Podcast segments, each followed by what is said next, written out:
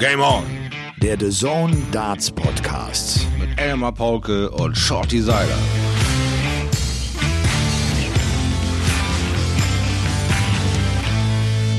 Ladies and Gentlemen, es ist der Tag nach Montag, also Game On Tag. Und inzwischen äh, haben Menschen die Überlegung angestellt, den Begriff des Dienstags einfach abzuschaffen, um ihn mit dem Begriff des Game On Tags zu ersetzen. Aber es sind noch nicht ganz so viele Menschen, es sind zwei und äh, die heißen Shorty und Elmer. Seid gegrüßt und willkommen. Es ist Dienstag, der 2. Februar. Das Masters-Wochenende liegt hinter uns. Johnny Clayton holt sich tatsächlich seinen ersten Major-Sieg. Er wird zudem für die ja. Premier League nominiert. Ein Riesentag, der größte Tag in der Karriere des Johnny Clayton gestern. Ein Wochenende, an dem ich auch die Gunst der Stunde genutzt habe und äh, mich so rund 20 Minuten mit Gabriel Clemens mal unterhalten habe, abseits vom Darts. Es wird ein kleines Spielchen geben, doch dazu alles später mehr. Jetzt erstmal ist wichtig, wie geht's dem lieben Shorty Schleifstein, der am anderen Ende der Leitung, am anderen Ende der Welt womöglich sitzt, aber ich kenne diesen Hintergrund. es sieht nach Heimat aus, nach Zuhause. Es Grüß dich, Shorty. Genau. Hallo, Grüße erstmal in die Runde. Es sieht nach Heimat und zu Hause aus. Allerdings, wenn ich die Kamera drehen würde, wir haben es hier weiß. Und das seit drei Tagen haben wir leckere acht bis neun Zentimeter Schnee. Also das ist Monde. Wirklich viele, viele Monde her. Dass ich das erlebt habe, dass er so äh, hartnäckig hier auch mal liegen bleibt. Das ist einfach wunderschön. Er knirscht schön, wenn man drüber läuft. Ja, er ist gut zum, zum Schneemann bauen und, und, und diese Engelchen in den Boden rammen. Also alles total krass. Aber ich habe mir das mit den Engelchen bisschen abgewohnt, als ich einmal mit 22 den größten Hundekackhaufen auf meinem Rücken durch einen Schneeengel gemacht habe, weil ich so eine 9 Pfund ohne Knochen nicht gesehen habe und mich da schön drin gewetzt habe. Also die Jacke habe ich dann auch direkt in die Ecke gestellt und mich von ihr verabschiedet mit einer kultigen kleinen Auf Wiedersehenszeremonie. Boah, war das eklig. Also Schneeengel machen, bitte kontrolliert kurz den Untergrund. Auch schön. Ich, ich habe dich jetzt genau vor mir äh, im, im Garten liegend auf dem Rücken, sehe ich dich gerade und du machst ein kleines Engelchen. Ich meine, Schnee ist immer Ein kleines, dann, äh, hast mich mal angeguckt. vor allem ja schön, wenn, wenn, wenn Kinder mit dabei sind. Ne? Ich finde, wenn, wenn Kinder da sind, die, die zeigen dir so wunderbar, wie man es selber früher als Kind empfunden hat. Wenn Schnee da war, war Jubel ja. und geil raus. Und heute denkst du eher, ah, ein bisschen Schneematsch draußen. Äh, hier in Bayern ist, ist Regen. Es soll jetzt, das haben sie gerade angekündigt, oh. am Mittwoch sollen es elf Grad werden hier. Ach, hör also, auf. Scheint, scheint irgendwie ein Föhn äh, unterwegs zu sein. Er muss, das ist ja irgendwie krank. Also der Norden war ja irgendwie äh, die ganze Zeit so von Schnee befreit. Nun bleibt es hier liegen. Nun habt ihr unser Nieselwetter und dann kriegt ihr wieder diesen Föhn. Wir hatten ja auch Dezembertage, da waren es äh, zweistellig an Gradzahlen. Da, da kratzt du dir wirklich die Hörse und sagst, wie kann denn das sein, dass du so mitten in der Woche so einen Block hast, zwei, drei Tage Bikini-Wetter und danach packst du dich wieder ein, den Zwiebellook. Also schon krank, was zur Zeit mit diesen Wetterkapriolen so absicht abgeht. Ne? Und ich hatte mal irgendwann so das Gefühl, so vor zehn, acht, zehn Jahren so, Mensch, der, der, der Winter verspätet sich immer mehr. Der geht mehr so jetzt in den Januar, Februar, März rein. Da sind die Tage, wo du die Winterreifen brauchst. Da sind die Tage, wo du irgendwie denkst, Mensch, können wir langsam mal wieder einen Grill anreißen und nächsten Tag hast du zehn Zentimeter Neuschnee. Also das Wetter macht zurzeit, ähm, so die letzten zehn Jahre, echt schräge Dinge. Ja. Wie war denn deine Woche so, Shorty? Was machen denn die Lang und auch ziemlich äh, an, an, an, deinem, an deiner Schulter, an deinem Oberarm? Ja, die haben sie natürlich gedacht, hm, der Seiler, da haben wir noch nicht genug gequält. Der ist nur vier Tage hier, wir können ja auch fünf erhöhen, der hat nichts zu tun. Finde ich auch. Also bin ich jetzt seit, bin ich jeden Tag in der Woche quasi für zweieinhalb Stunden in der BG Ambulanz Bremen, wo eine Stunde komplett MTT nennt sie das, ist irgendwie äh, Training zum, zum Stärken der Muskeln um diese verletzte Stelle herum. Äh, ich darf ja jetzt, habe ja wieder volle Bewegungsfreiheit äh, attestiert bekommen beim Arzt, habe nur Probleme in diesem Spannungsbogen. Und ich habe es jetzt gestern das erste Mal geschafft, über zehn Minuten am Stück da zu spielen, weil ähm, es ist wie ein wie ein harter Krampf im Oberarmmuskel und und äh, das, dieses Schulterdach, ähm, wenn du es nicht sauber ausführst, immer mal wieder und dann so rüberschlingelst dann ist das wie so die Gitarrenseite, die da rüber reiert und und äh, die musst du den Arm erstmal wieder einstellen. Das wird anstrengend, weil äh, das wird dann auch schmerzhaft. Und äh, jetzt bin ich über zehn Minuten und ja, die, alle, Daumen gehen nach oben, alle Pfeile zahlen nach oben, auch auch meine mein Mindset geht nach oben. Es, es kommt wieder Bewegung rein. Ich darf endlich wieder vernünftig darspielen. Ich habe endlich wieder was zu tun und nicht mehr darüber reden und mit links versuchen meine Wand umzugestalten, sondern mit rechts mit Absicht draufwerfen. Und das Schöne war, das Schöne ist oder war Es sieht ein bisschen nach Absicht aus mittlerweile wieder. Es, es, es, es sieht tatsächlich an Bord so aus, als würde ich wissen, worauf ich werfen wollen will. Und, und, und der Darts wird es auch wissen. Also es ist ja. äh, wirklich spannend zu sehen, wie ich mich langsam peu à peu wieder verbessere. Hat, macht Spaß. Das ist cool. Mehr als zehn ja. Minuten ist gut, ist ein erster Schritt. Äh, ich, es wird irgendwann, glaube ich, auch nochmal der Moment kommen, wo man nicht unbedingt den direkten Fortschritt äh, dann so sieht. Das ist jetzt eine geile Phase, glaube ich, bei dir. Ne? Es wird irgendwie besser und besser ja. und besser. Ich drücke dir die Daumen, dass äh, das genauso bleibt und du dann vielleicht mal, wenn du ganz verrückt bist, sogar 30 Minuten Dart spielst. Stell dir das mal vor. Man, man kann es nie wissen. Man kann es nie wissen, aber Nein. es ist einfach ein, ein, ein tolles Gefühl, wieder so langsam äh, Fuß zu fassen. Äh, diesen ganzen Quatsch, der mir ja noch nie nie äh, untergekommen ist, quasi endlich mal zu beherrschen und, und diese Schmerzen einzusortieren und, und da immer äh, ja mehr äh, Tipps und Tricks, ähm, äh, diese Selbstheilung zu Hause, mach ein paar Übungen hier, mach ein paar Sachen da, äh, um äh, nicht nur diese Stunde am Tag dich zu bewegen, sondern eben halt, wenn du nach zwei, drei Stunden wieder äh, einigermaßen schmerzfrei bist, fängst halt nochmal an, aber eben ein bisschen reduzierteres Programm, um einfach eine Routine reinzukriegen, weil es ist manchmal so, du greifst zu einer Kaffeetasse, hebst sie fehlerfrei hoch, kannst das Ding, dann unterhältst du dich, drehst dich dich um und in dieser Bewegung machst du irgendwas verkehrt und auf einmal kriegst du den Arm wieder keine zehn Zentimeter rausgeschoben, um an deine Kaffeetasse ranzukommen. Und dann kommen diese kleinen Momente so, batsch, einen in die Zähne. Du warst doch diese drei Schritte schon weiter. Wieso kriegst du denn jetzt auf einmal die Kaffeetasse nicht mehr angehoben? Was ist denn jetzt los? Weil halt irgendwas verdreht war äh, in der Schulter, weil es noch nicht alles wieder so in den Bahnen läuft, wie es soll und man kurze Probleme hatte. Aber das ist ja genauso vergleichbar mit dieser mentalen Stärke wie beim Dart mach dir nicht zu viele Gedanken über, wenn es einmal zwickt, wenn es einmal wehtut, einmal hier wehtut. Du bist doch zu 95 Prozent bewegungsfähig. Es läuft doch alles. Es geht ja jetzt nur noch um die letzten fünf Prozent, das wieder so hinzubekommen, dass du deinen Sport 1A ausüben kannst. Und dann mache ich das wie beim Dart bau dir nicht so viele negative Punkte, sondern halt dich an den positiven fest. Deswegen habe ich die erste 180 sofort gepostet und gesagt, yay, das war mit Absicht. Es sind natürlich mehrere gefallen, aber ich wollte euch jetzt nicht jede fünf Minuten auf den Sack gehen. Das wäre natürlich auch übertrieben, an jeden dritten Tag, hey, hier die 180 schon wieder, wieder, wieder, sondern es, es, es, es fühlt sich an, als würde ich es wieder mit Absicht tun. Und das macht einfach nur Spaß. Ist das eine Kritik an meine Person gewesen, weil ich jede 180 gepostet habe, du alter Schlaubi-Schlumpf? Und äh, wenn du zu Hause sitzt, Nein, scheint es ja, scheint es ja ein total spannender äh, Tag zu sein bei dir. Wenn das Heben der Tasse Kaffee äh, so zum äh, äh monumentalen Moment wird, äh, der dich dann doch so beschäftigt und dir teilweise sogar aufzeigt, wie begrenzt noch dein Bewegungsradius ist. Also äh, Ganz genau, aber das ist auch wieder so eine Sache. Willkommen in dem kleinen äh, Fenster des ADHS-Kindes Thomas Seiler. Der denkt in vier Sekunden über acht Millionen Dinge nach und redet auch noch über sechs Millionen. Das ist Katastrophe. Wenn du mir Zeit gibst, dann bin ich so mit mir selbst beschäftigt. Ich denke eine Million Dinge durch und das ist zum Verrücktwerden manchmal. Deswegen ja, bewusst Birne aus, ran ans Board, lass einfach laufen und denk nicht über jeden Furz nach. Das ist auch für mich so, ja, eine mentale Runterbringung, weil Herr im Himmel, wenn wir so viel Zeit haben, wer soll denn da nicht selbst sich selbst andauernd überholen mit Ideen und, und, und, und, und, und. Du kommst dazu nichts mehr, wenn du nicht irgendwo einen roten Faden hast. Dart hilft mir dabei, nicht komplett durchzudrehen, muss ich sagen. Sehr gut. Ist so. Ich habe die Zeit genutzt. Ich war letzten Mittwoch, war ich in Dortmund. Ich hm. habe mit dem Mannschaftskoch von Borussia Dortmund gekocht, mit Dennis. Ich, Dennis, ich Dennis hat eine YouTube-Show.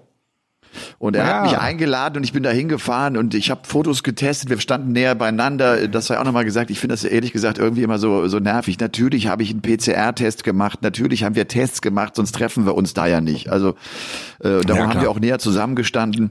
Das war cool. Dennis äh, ist eine coole Socke. Wir haben echt totalen Spaß gehabt. Ich koche ja zu Hause Schön. auch ganz gerne. Ich koche nicht wahnsinnig gut, aber ich koche gerne. Mir macht das echt, das Schnippeln, das beruhigt mich irgendwie. Das macht mir Spaß.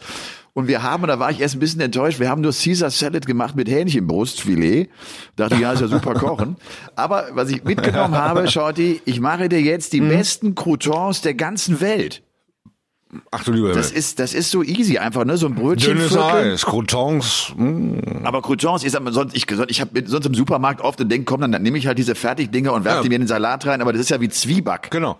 Croutons, wenn ja. du die schön mit Olivenöl, äh, zwei Großmarin rein, ein bisschen Salz, Pfeffer und dann schön in der Pfanne äh, gehen lässt, genau, dann werden die schön braun. Ey, unfassbar gut. Also das hat Spaß gemacht. Ich war in einer riesen Show, ich war so in einer riesen Showküche, weißt du? Und ich, ich bin ja auch so. Äh, ich, geile Messer, geile Profi-Equipment. Ich bin ja auch, ich, ich finde das so geil. Hast du mal bei, bei HSE damals, da gab es immer so ein, diese Werbesendung mit den Messern, wo dieser eine Typ ja, dann das Messer so oder so. Der hat das Messer genommen, dann hat er erst normal eine Tomate geschnitten und zwar nur mit einer Hand und dann hat er irgendwann einen Gartenschlauch genommen und am Ende so einen Granitstein und hat den auch durchgesägt. Ich war immer genau. gefährdet, dass ich mir das Ding bestelle, weil ich gedacht habe, das kann nicht sein. Das muss ich auch haben für 25 Euro. Aber das habe ich dann doch nie gemacht. Ja, ich meine, wenn du Appetit hast auf eine gute Ledersohle und dir so einen Schuh auseinanderschnibbeln willst oder wenn dir mal der Sinn steht nach so einem Straßenschild und so ein Eckchen abschneiden willst, na klar, da brauchst du so ein Messer. Ne? Ich meine, du ja. kannst natürlich auch draußen Reh reißen, wie ich es ja schon seit Jahr und Tag tue, ich alter Survivor. Da hätte ich so ein Messer natürlich schon gerne gehabt, aber ich mit meinem kleinen Taschenmesser, ich beiß mich da so durchs Gelände, das geht schon. Also äh, ich kann allerdings eine Leidenschaft fürs Kosten, äh, Kochen absolut nachvollziehen. Ja, Also was ich in letzter Zeit auch aus meinem Bekannten- und Verwandtenkreis höre. Also dieses stupide, ähm, äh, vollwertige Nahrung, Bob rein in einen Topf, heiß werden lassen, alle essen, turnt nicht mehr so die ganze Nation an. Wir werden echt wieder so ein bisschen Gourmetle. Wir zischen durch die Region, wir gucken, wo ist da das Hühnerei, welches Schwein wurde nicht mehr auf medizinische Schulung geschickt, um fett zu werden, sondern tatsächlich Wel ins Gelände gejagt. Welches ist lecker? Namen? Ja. ja, ja. Schwein hat einen Namen, genau. ja, genau. Also, das ist, ja, also, das ist ja wirklich viel, viel bewusster. Teil dieser Corona-Zeit. Auch ich, ich koche logischerweise auch viel ne, mit den Kindern hier. Äh, ja. Zurzeit ja. ist die ganz klare Nummer eins bei den Kindern ist Chili con Carne. Ich könnte jeden Tag, sollte ich am besten Chili con Carne kochen. Oh. Ja. Okay, wer gewinnt dann den Hauspokal? Mache ich aber nicht.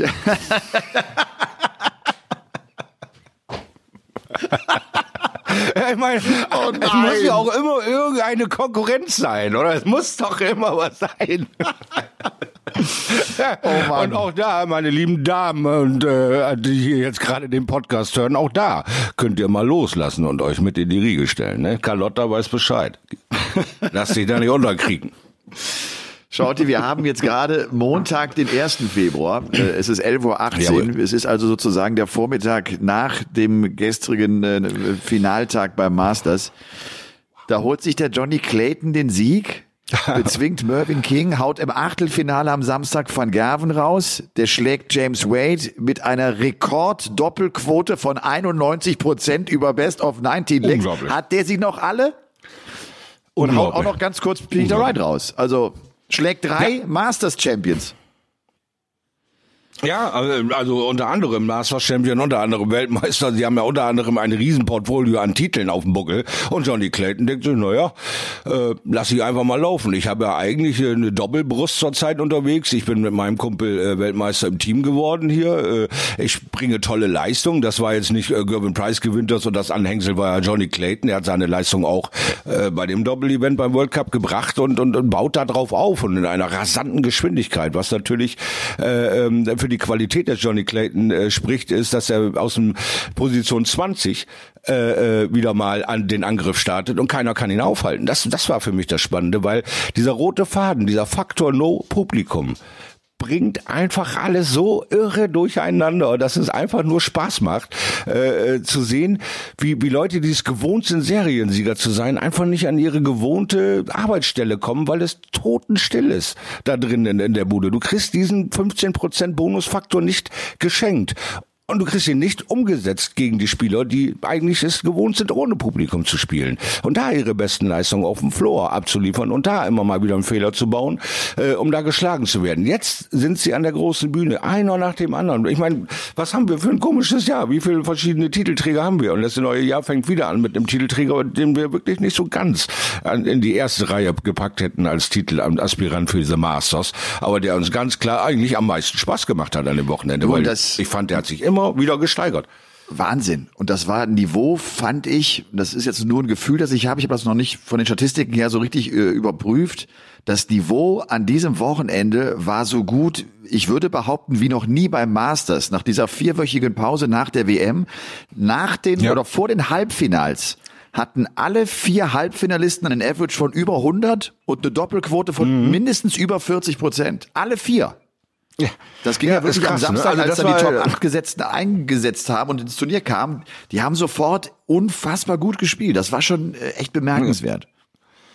Ja, alle, alle wie so die, die Pferde, die nervös sind in dieser Pferdebox, die Klappe geht auf und alle rennen los. Ne? Also die haben alle eine fantastische Einmalleistung an diesem Wochenende abgeliefert und der eine oder andere hat sie daraus kristallisiert, dass das zwei, drei, viermal schafft. Und dass Johnny Clayton es ausgerechnet The Ferret derjenige ist, der sich immer wieder steigert und die monströse Konstanze an den Tag legt, obwohl wir einen James Wade haben, der sich wieder mal brillant präsentiert hat und auch kurz äh, äh, so eine kleine Hilfe, ey, jetzt setz mir aber nicht den Barney da in die Premier League, ja. Wenn, dann will ich den Platz selber, macht nicht so ein Käse mit mir, aber es könnte ja sein da siehst du mal, wie der schon für eine Experience hat, wie oft der schon knapp an der Premier League vorbeigeschrammt ist, durch eigene Fehler, durch, durch äh, andere Leute, die dann äh, eine andere Sicht auf diesen Sport haben, wo er sich in der Premier League sieht und der andere sagt, nee, wir haben mehr Unterhaltungsfaktor mit Barney oder mehr Unterhaltungsfaktor mit Person XY, wir lassen den Wade nochmal wieder eine Runde schmoren.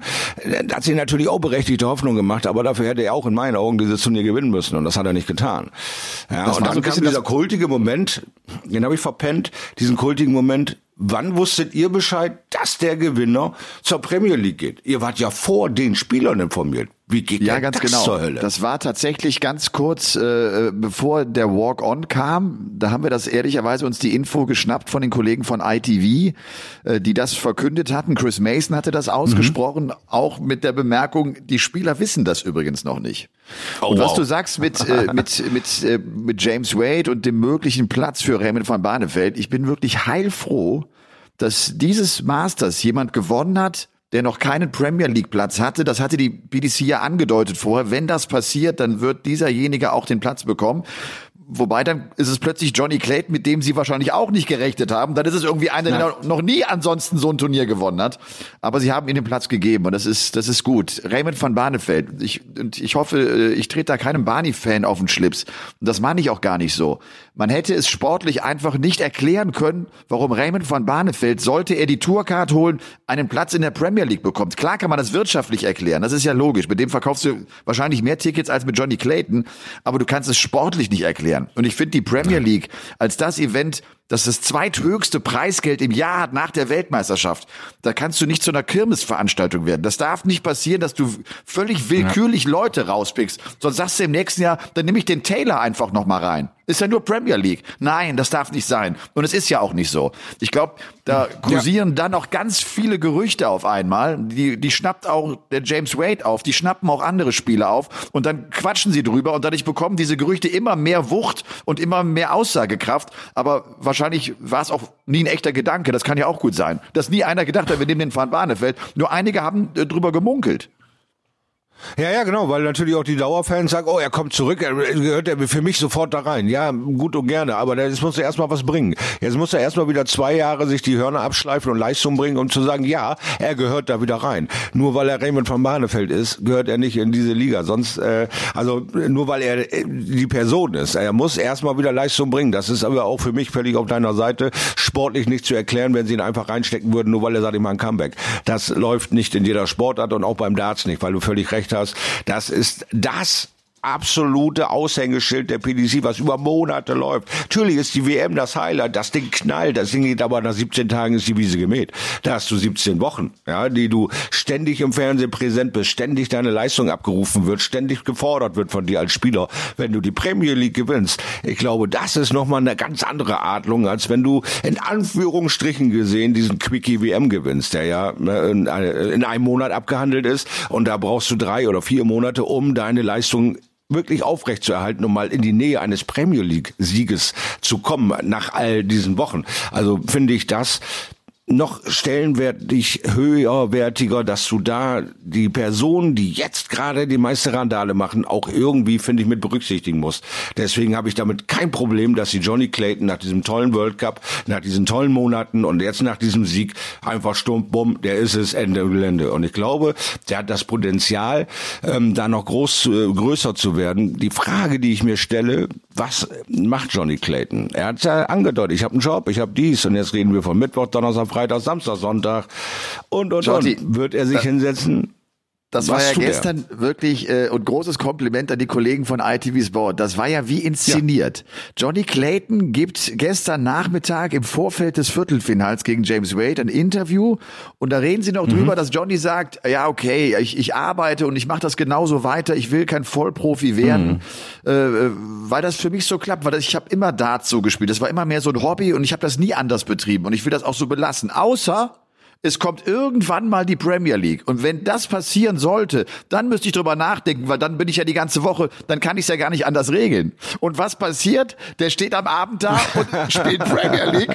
Und, und der Kollege sagt auch sofort, ja und jetzt? Du hast doch gesagt, wenn Premier League, dann... Oh, und, dann, und darum hat Johnny Clayton ja auch am Abend dann gesagt, okay, du hast genau recht, jetzt muss ich nachdenken und jetzt müssen wir mit der Familie reden, wie wir das hinbekommen und wie wir das bewerkstelligen. Es sind zwei ja, Verlieser in der eine, Premier ne? League, das gab es ja auch noch nie, ne, mit Gervin Price und ihm. Also was, äh, was, was, was Gervin Price auch gemacht hat. Hoffentlich hat er nicht noch das Lenkrad verrissen und geschrien, yeah, yeah, yeah. Ne? Jetzt können wir endlich zusammen äh, auf diese Tour gehen. Wenn du es so nimmst, ist das ja ein wirtschaftlicher Vorteil für die beiden. Äh, äh, super eigentlich, ne? wenn man sich noch gut versteht. Man reist zusammen an, man reist zusammen zurück vielleicht irgendwie. Ne? Äh, äh, keine Ahnung, man kann sich da ein bisschen was aufteilen. Man ist nicht so ganz alleine unterwegs irgendwie, weil es ist ja, ob du nur Weltmeister bist oder nicht, es ist sicherlich erst trotzdem neu, mit diesen äh, sieben Figuren durch ganz England zu reisen und sich ständig permanent jede Woche drei, vier Tage lang auf Eier zu gehen. Und da wieder einen Weg zu finden, sich quasi nur so ein bisschen auf die Eier zu gehen und nicht an dieselbigen und sich da äh, gegenseitig da richtig ähm, ja das Leben schwer zu machen, ist auch so ein Lernprozess, ne? wo du dann, klar, ich sehe den einmal am Samstag, so äh, halbe Stunde, redet man kurz und das ist gut, jetzt sehe ich den Typen fünfmal die Woche, kann ich den eigentlich ab? Bin, bin, bin ich eigentlich irgendwie mit dem irgendwie gut befreundet oder geht der mir eigentlich nach 20 Minuten auf den Sack und ich muss ständig irgendwo anders hin, weil er, was weiß ich, bescheuerte Themen diskutiert oder weiß ja Geier. Ja, also man findet ja auch viele Sachen erst raus, wenn du sie erstmal wieder einsperrst. Spaß. Also ich bin gespannt drauf, wie die beiden Waliser die Gentlemans in England da auf links drehen und da alles mal durcheinander bringen, weil die haben einfach völlig andere Art und Wiesen groß zu werden. Ja, dieses, dieses, dieser schreiende Kultfaktor über den Rapgi hat Frettchen gar nicht, hat Price voll. Also das ist trotzdem sind sie beide aus Wales und völlig unterschiedlich zu spielen. Äh, ich bin wirklich gespannt auf die Premier League. Das, das ja. wird wirklich ein krasses Ding. Ja. ja. Du hattest, du hattest eben gesagt, äh, dass sie irgendwie alle gut reingekommen sind in dieses Turnier, das Masters. Äh, ja. Das stimmt, bis auf einen. Michael van Gerven. Michael van Gerven hatte angekündigt, er kommt mit neuen Darts. Er hatte angekündigt, hm. er hat jetzt neue Ziele, er ist sehr motiviert und hat richtig Bock und er wollte hundertprozentig an diesem Wochenende zeigen, dass er die eigentliche Eins ist. Und dann spielt er gegen Johnny Clayton und geht mit seinen alten Darts ans Board und verliert. Ja. Was? Ich habe das auch die ich habe die Frage auch die, ich habe die Frage auch Gabriel Clemens gestellt im Kommentar. Was sagt das aus, dass Van Gerven eigentlich doch überlegt, mit neuen Darts zu spielen und sich am Ende dann doch für seine alten Darts entscheidet? Ist das Selbstvertrauen einfach nicht so groß, wie er immer tut? Ja, das Problem an der Sache ist, er spielt das ja immer wieder runter, diesen Faktor mentale Stärke in diesem Sport. Wenn du sie hast, hast du kein Problem. Wenn sie dir abhanden kommt, hast du ein Problem. Und das erfährt er jetzt. Jetzt ist sie weg. Jetzt ist sie da. Er kann keine Leistung mehr hinter seine markigen Worte ballern. Jetzt ist auch für ihn vielleicht mal eine Sitzung mit sich selbst auseinanderzusetzen. Vielleicht sollte ich doch mal jemanden holen, der anders auf meinen Sport, auf meinen Auftritt, auf meinen Performance guckt und, und mir mal Hilfe holen, weil es gibt einfach zu viele Beispiele, es nicht zu tun. Michael ist vom Mindset her ein absolutes Ego-Macho-Stück. Nur ich und sonst keiner. Ja, das, Aber ist, so ein, Alph so, das ist so ein Alpha-Tier, ne? So ein klassisches Alpha-Tier. Ja, ganz, ganz genau. Und das muss auch so sein, das musste er auch so zelebrieren, sonst hätte er diese sechs, sieben Jahre nicht an der Spitze da oben mit dieser Dominanz überlebt was ihn so aus der Spur geworfen hat, ist in meinen Augen dieses, ich bin wieder erreichbar geworden. Ich habe nicht mehr diesen absoluten Killer-Kult-Status, weil alles ist aufgeweicht. Ich bin ein bisschen nachlässiger geworden, ich bin ein bisschen luschig geworden in diesem, ja, ich bin gegen Leute ausgeschieden, die, die ich eigentlich gar nicht groß auf die Pfanne habe, die nehme ich normalerweise mit dem linken Arm raus. Ich bin angreifbar geworden. In den letzten äh, Wochen hat sich viel verändert. Ich komme mit dem neuen Equipment nicht klar. Äh, die Pandemie, das Publikum ist nicht da. Ich mache, tue. Er ist nicht ansatzweise der, der vor der Pandemie da ist. Ganz klar. Er hat sich komplett, ähm, ja, sich selber aus diesem Status, wie wir ihn damals schon Taylor verliehen haben, der Unbesiegbarkeit rausgenommen. Und, und, und die Entwicklung ist einfach phänomenal rasant in diesem Jahr 2020 gewesen, dass so viele Leute aus welcher Position auch immer in der Rangliste einfach in der Lage sind, über 100 zu performen. Und dass du dich als Spieler, der ständig über 100 performt, erstmal daran gewöhnen musst, dass es Kai, Fritz, Lutz und Uwe auch auf einmal können. Äh, und der dich mal eben schnell rausschmeißt und sagt, hallo, das hat vorher drei Jahre geklappt. Da hat der zehn Darts auf Doppel gegen mich gehabt und hat nicht einen versenkt. Heute braucht er einen halben und versenkt den. Ne, es ist wieder neu, ja. er muss wieder neu in den Sattel kommen. Also ich denke, ohne Hilfe wird Michael van Gerven in, unter die ersten acht irgendwo sich einsortieren müssen in den nächsten Jahren, ja, wenn er da ja, nicht wieder.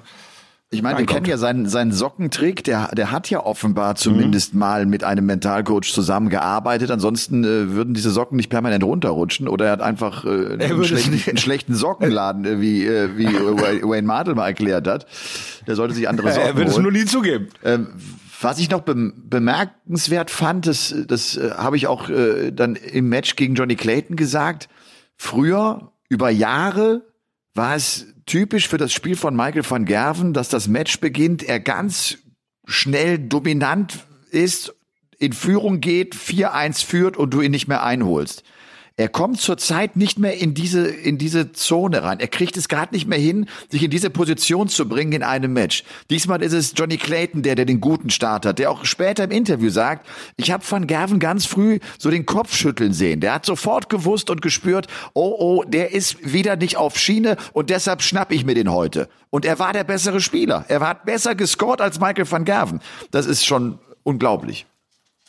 Da kannst du aber auch wieder sehen, was du als aufmerksamer Gegner alles aus dem Body Language deines Gegners lesen kannst. Wenn du, diese dominante Eiche da hast, die auf einmal anfängt zu wackeln, nach zwei Legs, drei Legs, Kopf schüttelt. Ey, ich mach was richtig. Oh, jetzt aber reinbeißen. Da wirst du hibbelig, da wirst du geil wie Lumpi drauf, auf diese Situation, den richtig, richtig weh zu tun, weil du jahrelang äh, quasi dir die Tropfen, die er hat fallen lassen hast, reingesaugt. Und jetzt kannst du ihn endlich mal knacken.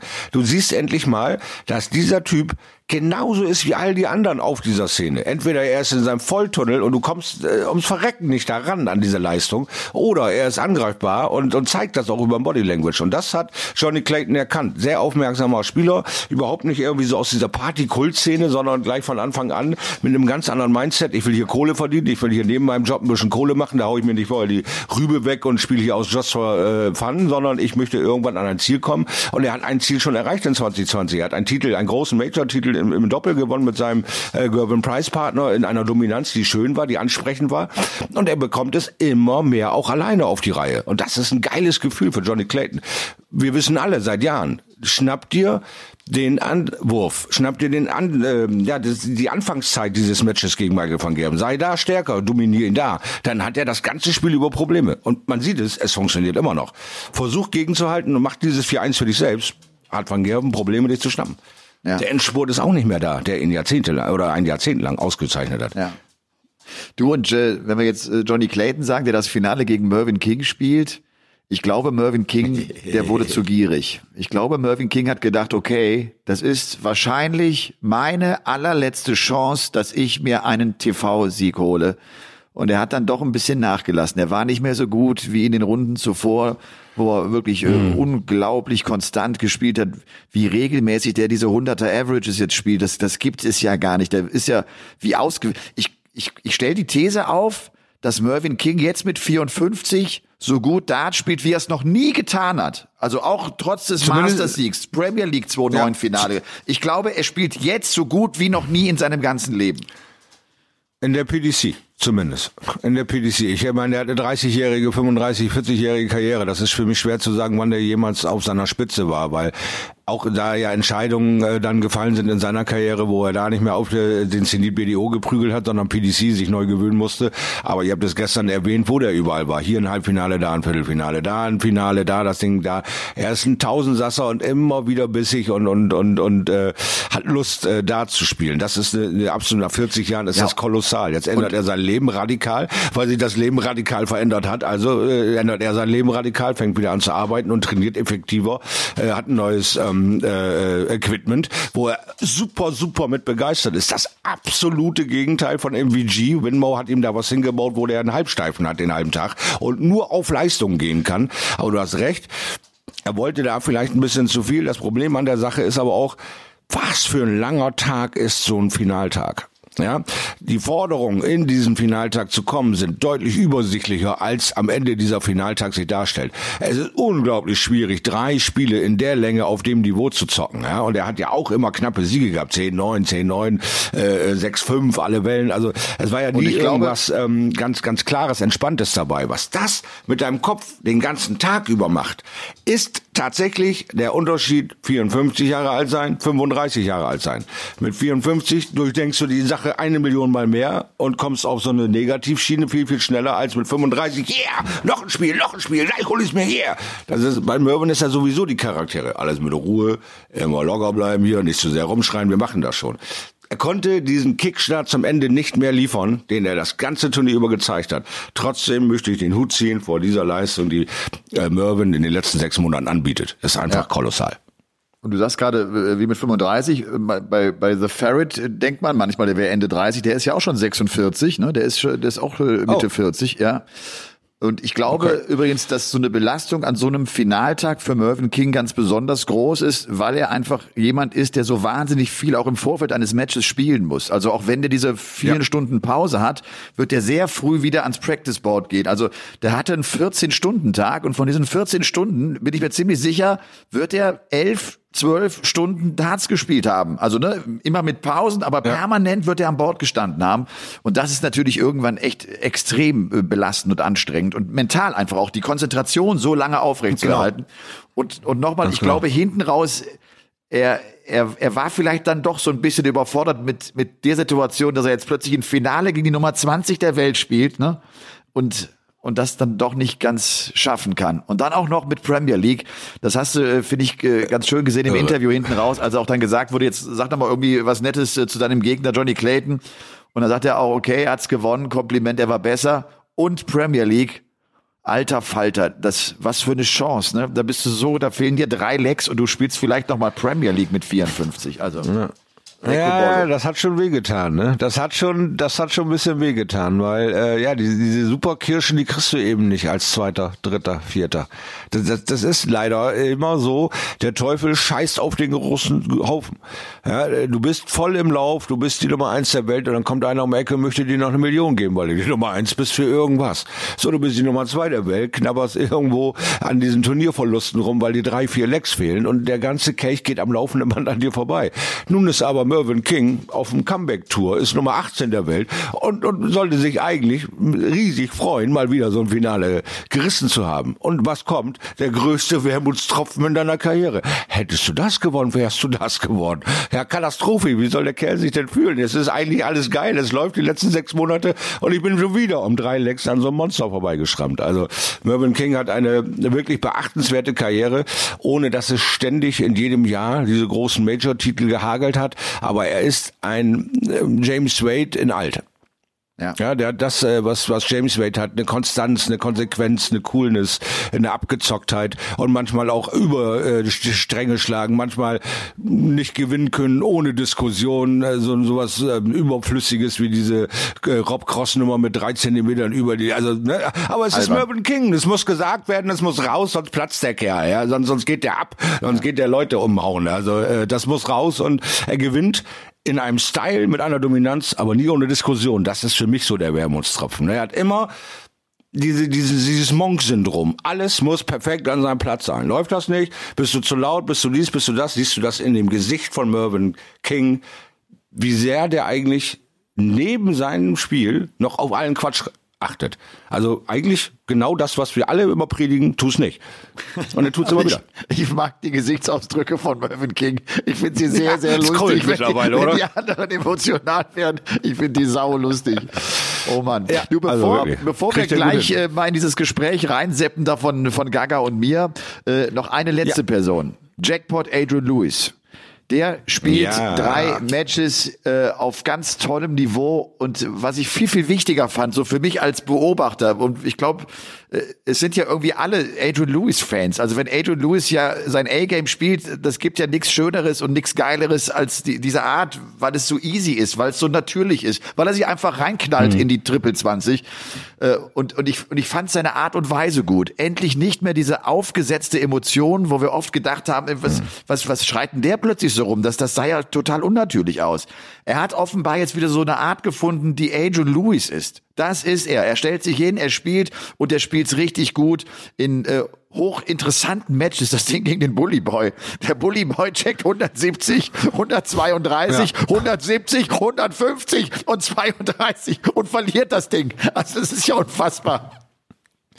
Ja, das waren Dinge, die, die hat Eddie Lewis uns mal wieder geschenkt aus dem Nichts. Ich hätte gedacht, jetzt kriegt er richtig Prügel. Ja, denkst du, Puppe. Also wirklich faszinierend, diese Charaktere. Eddie Lewis, der sich, glaube ich, wirklich nur selber aus dieser Misere rausziehen kann. Er hat so viel Support von so viel gestandenen, mit so viel ähm, Experience äh, beladenen Menschen um sich herum äh, sich abgeholt. Er hat so viel äh, investiert, auch in das Training mit Keith Stella, der ja auch das One-Hit-Wonder war. Ein Titel danach ist Keith Stella eigentlich immer so ja um Platz 1 bis 16 rumgeschwommen. Also nie war er erster der Rangliste, hat einen Weltmeistertitel, hat immer mitgesurft, hat aber eine große Sicht und eine große äh, Erfahrung in dieser Sportart und kann natürlich Eddie Lewis aus dieser Krise langsam aber sich herausführen. Nur, dass das so elendig lange dauert, hat sich auch sicherlich kein äh, Keith Steller gedacht, dass er da drei, vier Jahre investiert, ohne dass der große Knall passiert ist. So Und ähm, nun hat sich, denke ich, hoffe ich, äh, Eddie Lewis mit sich selbst auseinandergesetzt und sagt, Alter, du kannst das doch. Du weißt doch, wie das geht. Du, du hast einen tollen Wurf, du hast die Natürlichkeit dabei, greif doch noch mal an. Vielleicht hat er auch ähm, das eine oder andere äh, mentale Stell dich ein mit einem Kollegen gehabt. Äh, du musst es ja auch annehmen wollen. Du musst ja auch dem Typen gegenüber vertrauen und sagen, jo, alles, was du da erzählst, hat Hand und Fuß, klingt für mich logisch, kann ich probieren. Und er gibt der ganzen Sache jetzt ein Go, gewinnt diese knappen Spiele und steht da und nickt und sagt, ja, habe ich gut gemacht, alles ist okay. Dann gibt's ja von, äh, äh ich weiß gar nicht, wer, wer hat denn noch mal, warte mal, ich muss mal eben gucken, Louis, ja genau, Gervin Price äh, sagt, ja, es war kein äh, schlechtes Spiel von dir, was da ist. Also er hat ihn äh, schon ernst genommen. Er hat ihn nicht, weißt du, ich gucke dann nach links und nach rechts, wenn man eine 140er und das war's, weil von meinem Gegner ah. kommt eh nichts, sondern er hat ihn ernst genommen. Eine kleine Adlung, aber das ist ja das, was ich immer sage. Nimm dir diese kleinen positiven Dinge. Halt dich nicht mal an dem Negativen fest, dann funktioniert das. Und Eddie Lewis würde mir schon gefallen, wenn der wiederkommt. Aber irgendwann müssen wir auch mal realistisch sein. Wer soll denn noch alles wiederkommen? Was soll denn da noch alles passieren? Wer, wer soll denn da äh, jetzt wieder total in die Spur finden, wenn ein José Sousa äh, auf einmal losgeht. Wenn, wenn auf einmal äh, Leute da spielen, wo du denkst, man, die spielen schon seit Jahren immer als gute Sparringspartner für einen Michael van Gerben, für einen äh, Gary Anderson, für einen Phil Taylor mit. Jetzt spielen sie es auf einmal selber. Jetzt müssen diese ganzen Namen sich gegen die Jungs behaupten. Und das ist das Geile zurzeit. Das ist das Spannende zurzeit. Und bei Adrian Lewis, äh, ich erinnere mich da an ein Interview äh, bei der European Tour auf der Bühne. Da haben wir auch mhm. so darüber gesprochen, wann kommt er zurück? Und da hat er immer gesagt, so mhm. der hofft eigentlich auf dieses eine Turnier, wo es dann Klick macht und es dann wieder läuft. Und äh, das stelle ich sehr in Frage, ob das die richtige Art und Weise ist. Ich meine, jetzt war es das Turnier, von dem dann auch Adrian Lewis im Interview sagte, ich habe immer gesagt, ich warte auf dieses Turnier, bis es Klick macht. Und vielleicht hat es ja mhm. jetzt beim Masters Klick gemacht. Aber ich glaube, das können wir erst ja, im Juli beantworten. Wir müssen jetzt echt mal sehen, was, was er an Konstanz äh, da machen will. Wir haben Vorschau. Wir genau. haben uns das im Vorfeld äh, ja. kurz besprochen. Wir haben vor, in der nächsten Woche uns äh, sehr detailliert mit Adrian Lewis äh, mal zu beschäftigen. Das war ja auch ein Wunsch von euch zu Hause, die ihr gesagt habt, kommt, redet doch mal eine 30 Minuten vielleicht über einen Spieler. Wir werden jetzt mhm. aufgrund dieses Wochenendes damit in der nächsten Woche anfangen. Und äh, bevor wir das aber alles tun, hören wir jetzt mal ganz kurz rein in das äh, Gespräch, in das kleine Gespräch mit mir und Gabriel Clemens, dem German Giant. So, wir machen einen kleinen Zeitsprung zurück. Es ist Samstag, Samstag 19 Uhr. Wir sitzen hier in Kabine 8 ähm, von The Zone in der Kommentatorenkabine 8. Und wenn ich wir sage, dann meine ich äh, den German Giant. Gabriel Clemens ist bei Game On, dem The Zone Darts Podcast. Ich grüße dich, Gabriel. Ja, hallo, guten Abend. Hast du schon mal äh, Podcast gemacht oder ist das eine Premiere? Ja, ich habe, glaube ich, ein oder zweimal bei einem anderen Podcast äh, teilgenommen. Okay, du bist also erfahren und äh, du bist routiniert.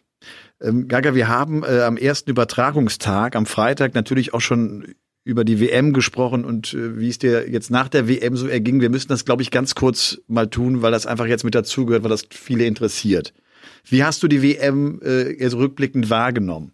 Wie, wie bitter war es auf der einen Seite, aber es war ja auch ein toller Erfolg, der erste deutsche WM-Achtelfinalist zu sein. Ja, wenn ich vor der WM gesagt bekommen hätte, ich komme ins äh, Achtelfinale, dann hätte ich es, glaube ich, direkt unterschrieben.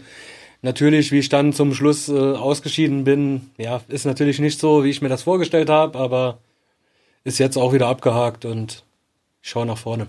Hast du da ein paar Nächte schlecht geschlafen? Nein, gar nicht. Was, was hast du gemacht an dem Abend eigentlich noch? Mich ins Bett gelegt und geschlafen. Was soll ich sonst machen? Ja, ich meine, Lisa war da, ja, sitzt man noch da und, und redet viel darüber. Wie, wie gehst du mit äh, so Niederlagen dann um? Oder äh, ist das Gesprächsthema am Abend oder lässt du das auch einfach raus, weil du den Kopf frei kriegen willst? Natürlich redet man mit seiner Freundin dann schon mal drüber, aber jetzt auch keine große Diskussion mehr, weil ich kann es eh nicht mehr ändern und ja, natürlich war es bitter, aber Ja. hilft jetzt auch nichts mehr. Und wir haben dich natürlich äh, bei der Übertragung nicht verschont. Wir haben dir das dann noch einmal schön komplett auch gezeigt, ne? Diese Situation natürlich, gegen, äh, gegen. Christoph Ratajski, Achtelfinale, sieben Matchstarts vergeben. Ich wurde übrigens auf Twitter angeschrieben, ich solle dich nicht mehr so oft darauf hinweisen. Also sie haben mit dir mitgelitten sozusagen. Ja, die sind nett, die Leute. Ja. Du hast es dir tatsächlich bis dahin nicht mehr komplett angesehen, ne? Das, das, soll das so ein bisschen raus aus dem Kopf? Nein, ich gucke mir aber auch Siege nicht an. Also ich habe mir auch das Spiel gegen Peter White nicht angeschaut. Also von daher, ich mache das eigentlich nie. Ja. Was war los nach dem Sieg von Peter Wright? Wir waren ja in Deutschland, man kriegt dann plötzlich mit, äh, die, die Medien steigen ein, der RTL sendet, die Bild wird macht's groß. Was, was war bei dir so los? Wie, oft hat's, wie viel WhatsApps gab's und äh, wie viel Nachrichten? Ja, unglaublich. Also das Handy hat gar nicht mehr stillgestanden und ja, war auch schön auf der einen Seite, wenn man so viel äh, guten, äh, gut, schönen Zuspruch bekommt, aber ja, war dann nach der WM auch noch eine Zeit lang viel los und jetzt ist langsam mal ruhiger und äh, ich kann wieder mehr trainieren und mich einfach vorbereiten auf die Saison. Ja. Turnierplan ist immer noch nicht raus. Auch für euch Spieler ist er noch nicht raus. Was wir wissen, es wird die UK Open geben Anfang März. Das wird dann dein erstes Turnier sein in 2021. Ist die Pause zu lang? Ja, so ist jetzt der Plan mal. Man, man weiß nur von 5. bis 7. März UK Open. Ich weiß nicht, ob vorher vielleicht noch nach der Q-School, vielleicht werden noch ein paar Player Championship vorher gespielt in einem Block oder so. Aber das ist halt Zukunftsmusik, wir wissen es im Moment noch nicht. Und ja, die, die Pause ist natürlich lange, aber im Endeffekt ist sie für fast alle Spieler so lange, außer jetzt die Spieler, die jetzt am Wochenende bei den Masters dabei sind. Aber ja, damit kann man schon klarkommen. Ich, ich frage das halt auch einfach so bezüglich des Trainings. Ich meine, so zwei, zweieinhalb Monate trainieren, ohne irgendwie so ein Turnier zu haben, ist, ist zäh. Meine, ihr kennt das aus dem letzten Jahr. Ihr seid irgendwie alle Corona erfahren. Aber äh, das, nachdem ihr ja Ende des letzten Jahres viele Turniere spielen konntet, gerade ab September, September, Oktober, November, Dezember, ist das jetzt echt wieder eine, eine ungewöhnlich lange Pause, ne? Ja, auf jeden Fall. Das ist eigentlich so wie am Anfang der Corona-Zeit. Da war es dann auch wirklich lange, lange Zeit, wo man nichts, wo man nicht wusste, wann es wieder weitergeht. Ist jetzt halt gut, dass man jetzt weiß, es geht äh, Anfang März weiter und dann hat man ja ein Ziel, auf das man hinarbeiten kann. Ja. Ich habe mir vorgenommen, dich nicht nach deinem Ziel zu fragen für das Jahr 2021. Das ist okay, ne? Ja, ist ja gut. Was ich mir überlegt habe, äh, Gaga. Ich habe mir äh, ein Spiel überlegt. Ich glaube, dass du hoffentlich mitmachst. Äh, Es ist äh, auch kein Spiel, das ich jetzt irgendwie selber erfunden habe. Ich habe das selber schon in ein, zwei, drei Podcasts gehört, aber fand das richtig witzig und fand das gut. Ähm, Und äh, es ist wichtig dabei, du musst gleich auf Wortpaare antworten. Wichtig ist dabei, oder schön wäre es, wenn du sehr schnell antwortest, wenn das ein bisschen intuitiv passiert und nicht zu lange drüber grübelst. Bist du dabei? Okay, ja, Es sind, ich, ich, ich wollte das erst so mit, mit 20, 30 machen, aber ich glaube, es sind viel mehr geworden. aber das geht auch ganz schnell. Das tut auch nicht weh. Ähm, bist du bereit? ja, Ja, Game on. Fußball oder Football? Football. Football oder Darts? Darts, Pizza oder Pasta? Pasta, Fleisch oder Fisch? Fleisch, Steak oder Braten? Steak, Netflix oder TV? Ich habe kein Netflix. TV oder The Zone? Der Sohn, The Zone oder Netflix? der Sohn, Russ Bray oder George Noble? äh, Kirk Bevins. Ich habe eins noch vergessen, Gaga. du hast die Möglichkeit, zweimal zu sagen weiter. Will mich nicht entscheiden, kann mich nicht entscheiden. Das ist einfach nur. Ich habe ja Kirk Bevins genannt. Ich weiß. Was auch eine gute Antwort ist. Äh, Ich wette das noch nicht als weiter. Das wäre ja so eine Art weiter. Bier oder Wein? Bier, Rotwein oder Weißwein? Weißwein. Impfen oder nicht impfen? Impfen. Merkel oder Söder? Weiter. Auch erst mal weiter. Du, sei vorsichtig, das kann ich dir nur sagen. Laschet oder Söder? Weiter. Das ist, das Grillen oder Kochen? Grillen. Federer oder Nadal? Federer. Meckenroe oder Borg? McEnroe. Becker oder Graf? Becker. Börse oder Eigentum? Eigentum. Euro oder Bitcoin? Euro. Durant oder Wright? Durant. Price oder MVG? MVG. Durant oder MVG? MVG. Kurz oder Hopp? Kurz. Okay. Durant oder Beaton? Bieten. Kneipe oder Sternerestaurant? Kneipe. Schwimmen oder Laufen? Laufen. Berge oder Meer? Meer. Saarland oder Bayern? Saarland. Saarbrücken oder Berlin? Saarbrücken. Saarwellingen oder Berlin? Saarwellingen. Saarlouis oder New York? Saarlouis. Kaffee oder Tee? Kaffee. Theke oder Tisch? Theke. Flasche oder Fass? Flasche. Eis oder Sorbet?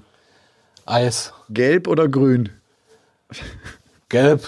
Rot oder schwarz? Rot. Schach oder Kniffel? Kniffel. Kartenspiel oder Würfelspiel? Kartenspiel. Mona Lisa oder Lisa? Lisa. Das ist, das ist mein Lieblingswortpaar, wenn ich ehrlich bin. Rückenschläfer oder Bauchschläfer? Rücken. Sweatshirt oder Wollpulli? Sweatshirt. Stilles Wasser oder Sprudelwasser? Sprudel. Einzel oder Doppel? Einzel. Einzel oder Team? Team. World Matchplay oder World Cup? World Matchplay. Premier League oder World Matchplay? World Matchplay. Weltmeister oder Nummer eins der Welt? Weltmeister. Target oder Evolution? Target. Das war's schon. Ich habe natürlich die, äh, diese Tennisnamen mit reingenommen, weil ich ja weiß, dass du früher auch äh, Tennis gespielt hast. ja. Äh, wie hast du die Bäckerzeit und so erlebt? Ja, da war ich schon noch relativ jung, aber man kann sich schon noch dran erinnern, wie dann dieser Hype äh, in Deutschland entstanden ist. Und ähm, ja, war natürlich eine schöne Zeit. Ich glaube, wir waren mit Becker und Graf gerade in bei, in, bei den Männern und bei den Damen sehr gut aufgestellt und Ja.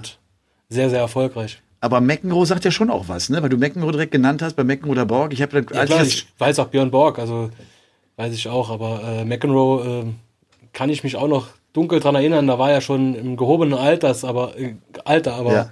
da habe ich auch Übertragung ge ge geschaut und genauso auch äh, Jimmy Connors sogar habe ich noch, äh, okay. kann ich mich noch dran erinnern. Jimmy Connors hatte dann bei den US Open irgendwann nochmal so einen richtig geilen Auftritt. Bei, bei äh, Meckenroder Borg, da musste ich auch so ein bisschen schmunzeln. Als ich jung war, ich bin ja äh, einige Jahre älter als du, ich hatte mir damals, weil ich aus dem Tennis komme, hatte ich mir als Kind so ein, so ein äh, Album gebastelt und habe McEnroe und Borg Bilder gesammelt. Ich habe die aus dem Tennismagazin damals ausgeschnitten.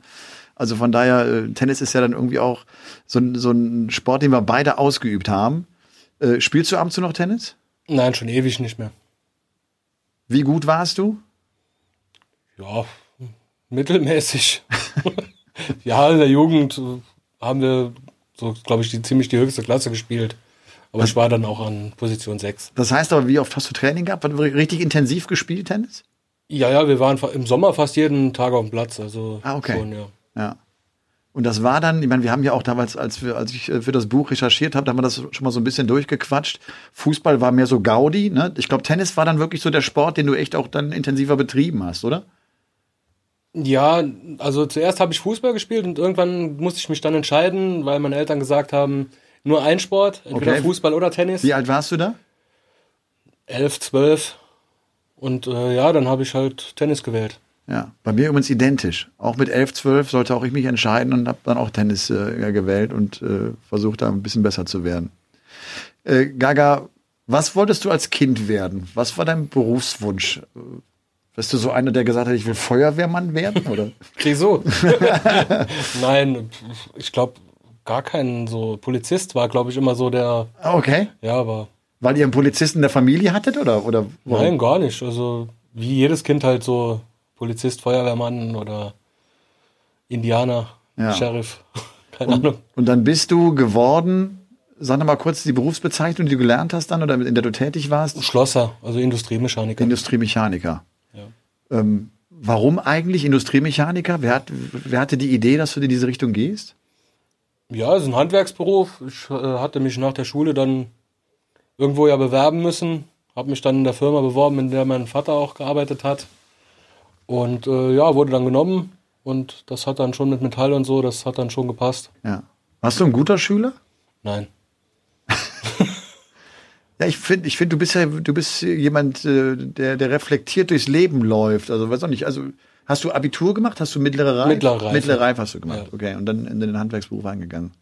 Um dann irgendwann, äh, ja, die, die Möglichkeit hier irgendwie zu bekommen, dass du dann Profispieler werden konntest, das war 2018. Das war ja anfangs, bist du freigestellt worden für wie lange? Ich werde immer freigestellt für ein Jahr. Ich bin immer noch freigestellt. Du bist immer noch freigestellt. Ja. Mein Das heißt- Arbeitgeber ist da sehr entgegenkommend. Wann gibt's das Gespräch dann jeweils, wo ihr entscheidet, ob man so weitermacht oder nicht? Ja, letztes Jahr, Mitte des Jahres, wurde ich angeschrieben, ob ich noch ein Jahr verlängern will. Und äh, ja, habe ich zurückgeschrieben, ja, gerne. Und dann wurde der Freistellungsantrag verlängert. Das ist ja eine perfekte Konstellation wirklich, ne? dass du da immer wieder Ja, zurückgehen kannst. Kannst du dir vorstellen, heute wieder in den Beruf zurückzugehen oder, oder ist da, hat sich dein Leben jetzt auch echt so verändert? Nein, ich kann mir das schon vorstellen. Also wenn es mit dem Draht nicht mehr läuft, dann stehe ich morgens wieder an der Werkbank. Also damit habe ich kein Problem. Ja. Was ist das Coolste am Leben eines Darts-Profis? Was, was, was, was magst du am liebsten? Vielleicht die Unregelmäßigkeit, ne? Du, du, du bist jetzt ja in einer Situation, wo du deinen Tag auch echt komplett selber gestalten kannst. Ja, aber ich bin nicht der Typ dafür, dass man, dass ich Unregelmäßigkeiten mag. Also ich habe schon einen strukturierten Plan und äh, morgens zur selben Zeit aufstehen und dann auch immer denselben Rhythmus eigentlich machen und Ah, okay. Du, du fährst zu einer bestimmten Uhrzeit in dein Büro und dann wird trainiert. Du brauchst, Genau. du brauchst so einen geregelten Tagesablauf. genau. Okay. Ich wollte ja nicht über Ziele reden. Ne? Ich, ich, ich, komisch, dass man, dass man das als Außenstehender, äh, ich glaube, würde man das gerne irgendwie greifbar machen, ne? wohin, wohin die Reise geht. Ab wann ist eigentlich deine Darts-Karriere ein Erfolg? Ist es schon ein Erfolg? Wenn du jetzt morgen aufhören müsstest, wäre das okay? Ja, dann kann ich wieder arbeiten gehen und äh, auch ein gutes Leben führen. Also ich habe vorher war ich glücklich und ähm, werde es auch danach sein. Also von daher passt das für mich. Natürlich ist es schön jetzt als Dart-Profi, aber ich weiß halt auch, wie es ist, wenn man normaler Arbeit nachgeht und äh, ich habe meinen Job geliebt und hätte damit auch kein Problem. Ja. Fallon Sherrock, die, die, die hat mir im letzten Jahr mal gesagt, dass sie irgendwie auch keine Angst hat, weil sie das Leben ja auch kennt. Das ist, das ist nichts Unbekanntes. Ne? Man würde zurückgehen in ein Leben, von dem man genau weiß, auch wie es funktioniert und, und, und wie es aussehen würde. Ja, auf alle Fälle. Das finde ich einen ganz, einen ganz guten Gedanken. Ähm, mal abgesehen von der WM, welches Turnier würdest du gerne gewinnen? Die WM will jeder gerne gewinnen, ist klar, Weltmeister werden. Hast du ja eben auch in, in einem Wortpaare gesagt. Das ist wichtiger als Nummer eins sein. Ne? Ja, auf jeden Fall. Nummer eins der Welt, ja, ich glaube, das ist jetzt ein gutes Beispiel vielleicht Colin Lloyd. War lange Nummer eins der Welt, aber der Weltmeistertitel, daran erinnert man sich, glaube ich, eher. Und Gervin Price sagt genau das andersrum. Ne? Price hat gesagt, für ihn ist die Nummer eins zu sein mehr wert, als Weltmeister zu sein. Ja, hat jeder seine eigene Meinung. Ich glaube, weil mit der Begründung, bei der WM muss ich nur irgendwie nur in, in zwei, drei Wochen gut spielen. Wenn ich die Nummer eins werden will, muss ich über einen langen Zeitraum sehr gut spielen. Also von daher für ihn mehr Bedeutung. Ja, natürlich, wenn, wenn man es so sieht, ja, aber ich glaube, äh, man erinnert sich eher an Titel zurück, als äh, wer jetzt 2021 mal äh, Nummer eins der Welt war. Ja. Keith Deller hat jetzt noch im Vorfeld des Masters einen Tweet äh, in Richtung Gerben Price geschickt und hat gesagt, weißt du was, diesen Titel des Weltmeisters, den wirst du dein Leben lang haben. Der wird nie mehr verschwinden. Sie werden dich immer aufrufen als der Weltmeister. Selbst Keith Deller heute, wenn er Exhibition spielt, er ist immer noch der Weltmeister von 1983. Und das wäre einfach auch echt ein geiles, ein geiles Gefühl. Ja. Nochmal zurück, welches Turnier würdest du gern gewinnen? Ja, außerhalb der WM, äh, ja, klar, irgendeins von den großen, also World Matchplay oder World Grand Prix, das sind schon so die, die großen UK Open. Aber nicht die Premier League. Naja, ist kein Ranking-Tournament. Ja, das ja, ist genau. so, ist halt ein Einladungsturnier, klar, ist es äh, ein schönes Turnier, weil man ist äh, jede Woche über 16 Wochen lang donnerstags abends zur Spitzenzeit im Fernsehen und äh, hat dadurch auch schon einen großen Wert, glaube ich, generell in der Darts-Welt, aber ist halt kein Ranking-Tournament und von daher wäre es mir wichtiger, ein anderes zu gewinnen, was mich auch in den Ranglisten dann natürlich nach oben ja. bringt. Wenn du sagst, ich könnte auch zurück in meinen Beruf gehen, ähm, ist das am Ende abhängig vom Erfolg, den du hast? Also letztlich, wenn der Erfolg ausbleibt, wirst du irgendwann sagen, okay, ich muss zurück, vielleicht auch, weil, die Kohle dann noch nicht da ist. Wovon hängt das genau ab? Also du bist ja auf der einen Seite jemand, der, der gar nicht formuliert, ich will die Eins werden, ich, ich, ich will, ich will äh, in der Rangliste weit nach vorne kommen. Du, du, du lässt das ja eigentlich so stehen und guckst, wie die Entwicklung ist und du hast so ein langfristiges Ziel. Äh, wovon hängt es ab, wenn du dich wieder verabschieden solltest? Das ist dann schon der Erfolg, ne? Ja, auf jeden Fall, klar. Wenn ich meinen Lebensunterhalt nicht mehr mit Dart äh, finanzieren kann, muss ich mir natürlich was anderes überlegen und dann äh, kommt natürlich die Karte mein normaler Beruf in, ins Spiel. Ja. Wir sind jetzt hier und kommentieren heute Abend jetzt gleich noch die zweite Achtelfinal-Session. Jetzt wird dieser Podcast am Dienstag ausgestrahlt und du als unser Experte von The Zone musst jetzt an dieser Stelle sagen, wer das Masters gewinnen wird. Ja, super Aufgabe für mich. dann lieber Wortpaare, ne? Ja, dann lieber Wortpaare. Nur nicht so viel politische. Ähm, ja, ähm, dann sage ich Van Gerven. Weil er einfach, glaube ich, heiß ist wieder und äh, ich glaube schon auch Gavin Preis zeigen will, dass er eigentlich die Nummer eins ist und diesen Status jetzt über Jahre hatte und ich glaube, den hat er nicht gerne abgegeben. Und ich glaube schon, dass er jetzt äh, sehr motiviert sein wird. Ja, wir haben heute eine lustige Nachricht bekommen. Da schrieb uns einer an äh, und sagte, ey, hast du gelesen, dass der Van Gerven jetzt mit Target spielt? Und äh, da sage ich, was? Und dann äh, bekamen wir diesen Tweet von Van Gerven zugeschickt, da stand drauf, New Target Set, also neue Ziele gesetzt. Und äh, man dachte, es wäre ein neues Target-Set. Ja, das wäre mit Sicherheit gut, gut, gut, angekommen bei seinem Sponsor. Oh, das wäre gut angekommen. Ja. Gaga, vielen Dank. Das war so ein kleiner Ausflug. Wir freuen uns immer sehr. Wir haben ja noch nicht viele ähm, Gäste bei Game On mit dabei gehabt. Du warst jetzt nach Max Hopp und René Adams unser dritter Gast. Danke, dass du dir Zeit genommen hast. Sehr gerne. Mund abputzen. Wir müssen in einer guten halben Stunde weiter quatschen. Alles klar. Bis dann. Ciao. Gerne. Tschüss. So, Gabriel Clemens hat Michael van Gerven zum großen Turnierfavoriten erklärt und es hat so genau zwei, drei Stunden gedauert, da war er auch schon wieder raus. Äh, so läuft's. Aber du siehst, das ist dann schon noch der Nimbus auch von MVG, ne? dass auch der German Giant sagt, ne? ich, ich, wir, wir warten doch alle darauf, dass der wieder so spielt wie früher. Aber er tut's nicht. Ja, ganz genau, das ist es ja. Was ist ja in unseren Köpfen? Das ist ja immer das, diese Erwartungshaltung. Wir erwarten, dass bei dem der Knoten platzt und vergessen, unser eigenes Spiel zu spielen. Das ist immer wieder das, weil du ja auch, auch ein Fan bist. Das ist ja, du kannst dich ja kaum dagegen wehren, in dieser Sportart auch als Fan zu fungieren, weil Leute Leistungen bringen oder Spiele spielen, wo du sagst, das geht doch nicht. Wie kann man so ein Spiel spielen? Wie kann man so ein Spiel verlieren? Oder gewinnen. Und bei Eddie Lewis war es, er ist auf dem Weg zurück, spielt gut, spielt konstant. Aber es gibt natürlich auch immer diese Spiele, wo du ein Topspiel machst und der andere ist trotzdem den Tacken besser. Und dann dauert es wieder ein, zwei, drei, vier, fünf Wochen, bis du wieder in so eine Situation kommst und die vielleicht bestehst. Ja, aber diesen Glauben nicht zu verlieren. Du hast top gespielt, der war einfach nur diesen Tacken besser. Es lag diesmal nicht an dir, du bist einfach geschlagen worden. Akzeptier das, nächste Runde, nächstes Ding. Der eine flitzt in einem Jahr unter die ersten 20 und der nächste braucht sechs Jahre und dann beißt er sich da aber auch fest. Also bei Eddie Lewis ist sicherlich, sicherlich noch nicht aller Tage Abend. Ich hoffe und freue mich drauf, was jetzt nach dem Masters mit ihm und seiner Charaktere Eddie Lewis da passiert. Ähm, und wir haben ordentlich Material zu Adrian Lewis. Also ich durfte ihn kennenlernen bei Meet the Power in München damals. Wahrscheinlich geht's dir ähnlich, äh, wo er auf einmal als Ersatzmann für den großen Phil Taylor so herhalten sollte, musste und in ganz Deutschland sich die Hirse kratzte. Wer zur Hölle ist das? Wie, wieso sollen wir, ich muss einen anderen, ich, ich kaufe einen Barney noch schnell ein, weil den kennt ja keiner. Und dann präsentiert er sich und macht uns so viele Jahre, so viel Spaß. Randale, hat, hat, hat Spaß gemacht. Also ich glaube, Eddie Lewis, das wird eine spannende Sendung. Das ja, glaube ich schon. Genau. Also nächste Woche, nächste Game On Folge ist eine Folge für Adrian Lewis oder um Adrian Lewis herum. Ähm, natürlich äh, auch so ein paar Zahlen und Fakten zu seiner Karriere, das ist klar, aber vor allem, glaube ich, schon, ja. versuchen wir so ein bisschen äh, darzustellen, wie wir ihn kennengelernt haben. Auch gerade so in den Jahren 2006, 2007, als er irgendwie so ein kleiner Bubi war und ich weiß noch, mit seiner Freundin äh, ankam, ich glaube, die hat nicht ein Wort mit mir geredet, immer nur gelächelt und äh, er war so irgendwie, oh, der coole Zocker, der das große Talent war, der von Phil Taylor mitgenommen wurde. Also da haben wir einiges, glaube ich, zu erzählen. Ähm, ja. Ja, du, da, und dieses Wortpaare-Spiel, was ich mit Gaga gemacht habe, ich glaube, das werde ich auch mhm. mit dir noch machen, weil ich irgendwie finde, das, das ist, das ist ganz, das ist witzig und das, das macht, äh, das macht Spaß.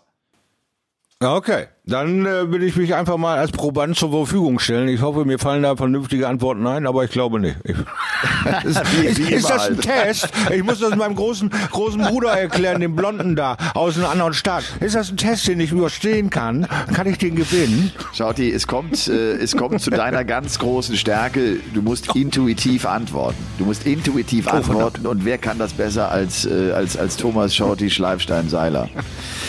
Shorty. Wie, wie viele Sekunden habe ich pro Antwort?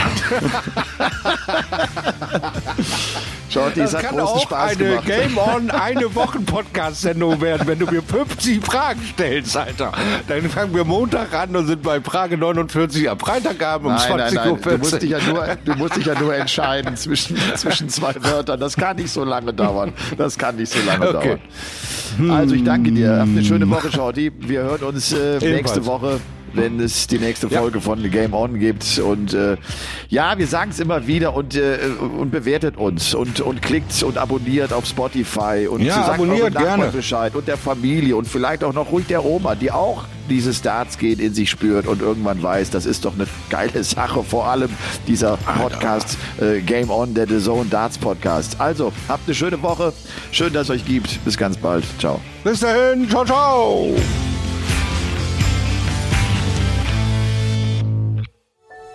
Dies war eine Produktion der Podcast-Bande.